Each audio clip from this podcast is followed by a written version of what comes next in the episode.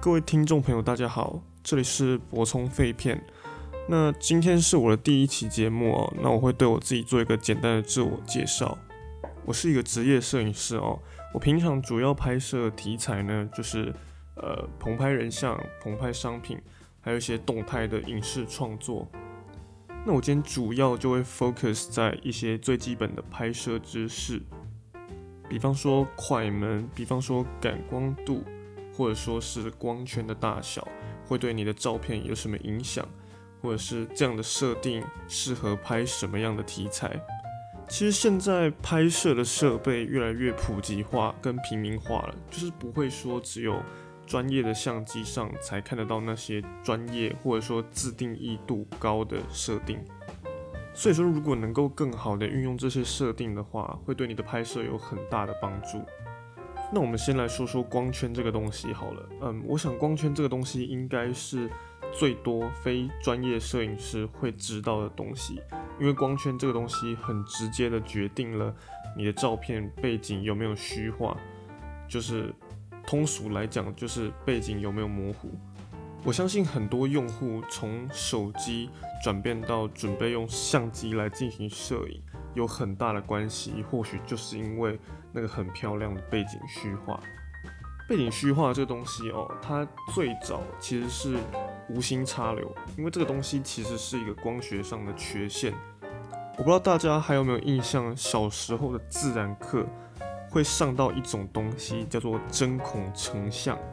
针孔成像呢，它有个特性哦，就是你一定要在特定距离的时候，那个影像才会是清楚的。那我们镜头里面的光圈叶片，其实就有一点类似于针孔成像的那个针孔的意思。一般来说呢，那个针孔越小啊，焦平面就越深。什么叫做焦平面越深？就是越多的地方是清楚的，它的焦呃合焦的范围越长。那反过来，当我想要凸显某个主题的时候，比如说拍摄人像的时候。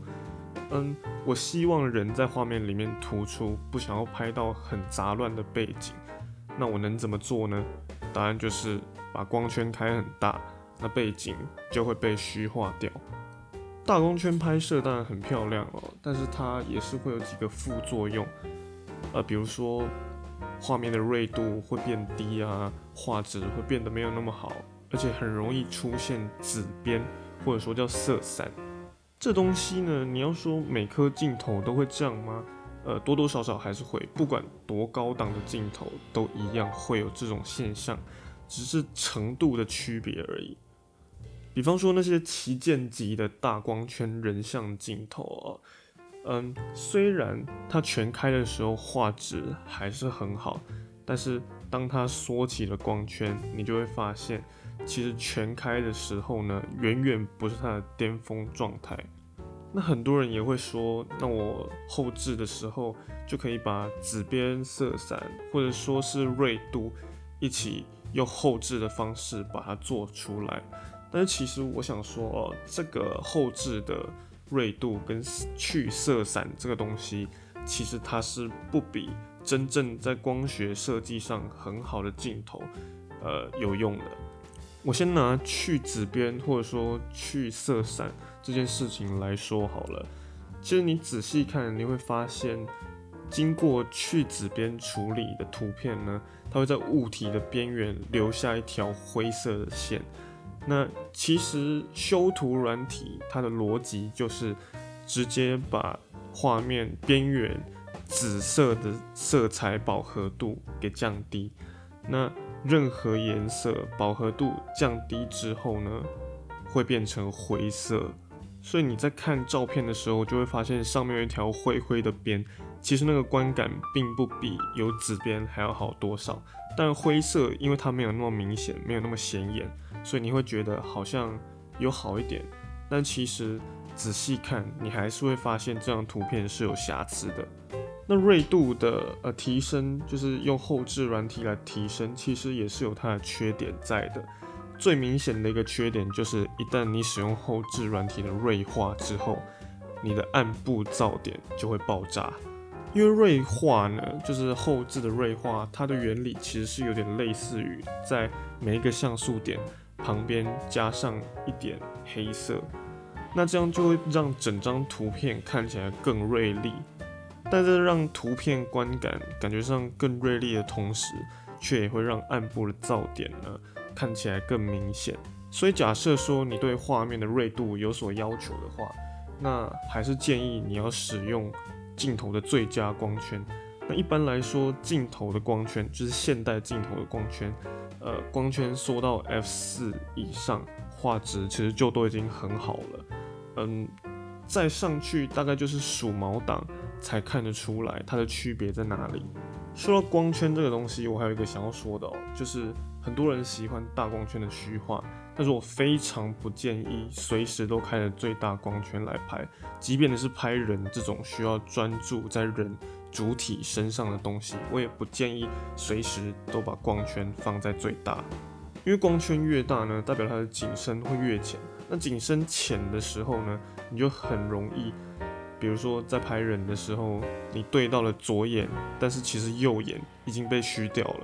或者说。你不小心把焦点对在鼻子上，那两只眼睛就都虚掉了。虽然说都是把焦对在脸上，但是对在眼睛上跟对在鼻子上，还是会对一个人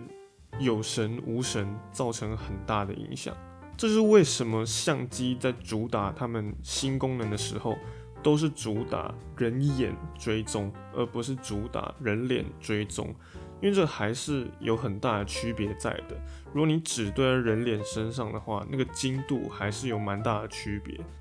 光圈这个东西，另外一个很容易被忽略的就是，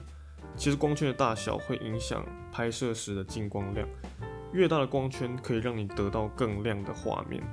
那扯到了进光量这个东西哦，我们我觉得我们就可以把快门放进来一起讨论了。我相信很多人对于快门这个概念不是特别清楚哦，因为快门这个东西它相对来讲还是抽象一点的。如果你不了解快门速度的快跟慢会对进光量造成什么影响，那你可以听听看我这个解释哦。你其实可以把快门呢想象成一个脸盆，然后把光呢想象成是水。那快门做动的原理是什么呢？它是怎么控制快门时长的呢？它其实是通过快门上面的缝隙大小来决定快门曝光时间多长。也就是说，快门的缝隙越大，那代表曝光时间越长；快门的缝隙越小，代表曝光时间越短。那这时候你就可以把快门想象成一个闸门。就这个闸门呢，开的洞越大的时候，那水能够流过的量也就越多。那这个闸门开的缝越小的时候，水能够流过的量就越少。这就造成了呃快门速度对进光量的影响。那这时候有人就会说啦，那我是不是只要希望画面亮的时候，我就是一直把快门速度调慢；我需要画面暗的时候，我就一直把快门速度调快就好了。我想说的是，理论上来说是可以这样的，但是这样会造成一个问题，就是快门速度慢的时候，还来不及把东西的动态凝结，就被你晃到了。所以说，快门速度慢很容易造成画面模糊，就是这样。那我们就来举几个例子吧。假设说有一个新闻记者，就是体育记者，他要去拍那些高速运动的时候，他就会需要很快的快门速度。来帮助凝结那一瞬间，因为假设说快门速度不够的话，会变成说他拍摄的那个物体身上是模糊的。那假设说有的人想要拍追焦照，他就是想要有那种背景流动的感觉，好像速度很快的那种感觉。那这时候他就需要用慢的快门去把他拍摄的主体固定在画面中间，然后再让背景因为他的动作。而变得更模糊，但是虽然说这些场景好像是光是用快门速度就可以解决的，但是讲到这里，细心的朋友应该就注意到，快门速度快的时候，画面会变得很暗，快门速度慢的时候，画面会变得很亮，那不就会变成我拍高速的体育动态画面的时候，画面乌漆麻黑，黑成一坨；然后我拍追焦照的时候，画面白成一片，亮成一坨。所以，我们这个时候就要讲到摄影参数的搭配哦，就变成说你在什么样的快门速度，就应该要去搭配互相对应的光圈大小，因为当你这样搭配了之后，它每一张画面的亮度才会达到你想要的那个样子，不可能通过单一参数就让画面完美。所以，我们简单归纳一下哦。我们要拍高速的体育运动的时候，我们可以尽量的把光圈开大，因为这样可以提高进光量，去弥补快门速度快的时候进光量的不足。那相反来说哦，我们可以通过缩小光圈来弥补慢快门的时候画面太亮的问题。那我们上面谈完了呃光圈跟快门这两个参数。我们现在来讨论 ISO，也就是感光度的部分。那为什么我我到这时候才开始讨论感光度呢？呃，其实一般来说，摄影有一个原则，呃，感光度永远都会是最后才动到的东西，因为感光度其实是对于画面有很大的影响的。其实很多人应该都知道，感光度越高，那画面的噪点会越多。这是因为呢，其实我们相机里面那块感光元件哦，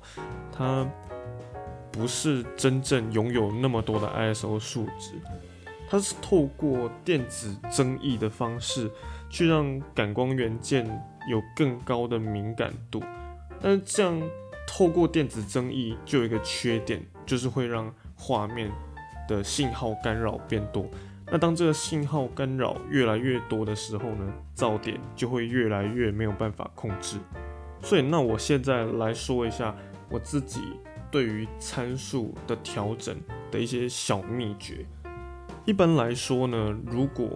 能够不动 ISO，我一定会尽量不要动 ISO。基本上，ISO 一定是我最后一个才会去考虑调整的选择。我光线太暗的时候，我可以。通过把快快门变慢，或者说通过把光圈变大，那这样我可以获得足够的进光量的话，我就可以不要去动到 ISO，因为 ISO 对噪点的影响是很大。所以说，假设说我这个时候已经把快门速度慢到我自己能够承受的极限，光圈也开到镜头能够开的最大的话，那这时候你就只能动 ISO。我个人认为 ISO 是一个。不得已，或者说是没有其他选择的时候才做的选择，因为你看你自己能够承受的快门极限，就是比这个快门再慢，我拍出来就很容易糊掉，或者说比这个光圈再大，哦没有镜头也没有办法再把光圈开到比镜头本身设计的更大，那这个时候我们来动 ISO，我觉得就是合理的。因为 ISO 这东西，它既然都被设计出来，那它就一定有它的用处在。我们今天先不讨论有关原生 ISO 的问题，因为这对于初学者来讲有点太难。那我整理一下今天的重点啊，就是能不动 ISO 就不动 ISO。想调整亮度，两个方法，一个就是动光圈，另外一个就是动快门，它可以得到一模一样的效果，而且还是在。不损失画质的前提下，好了，那今天的节目就到这里了，谢谢大家的收听，那也希望给我这个新人 podcast 一点支持，谢谢大家，拜拜。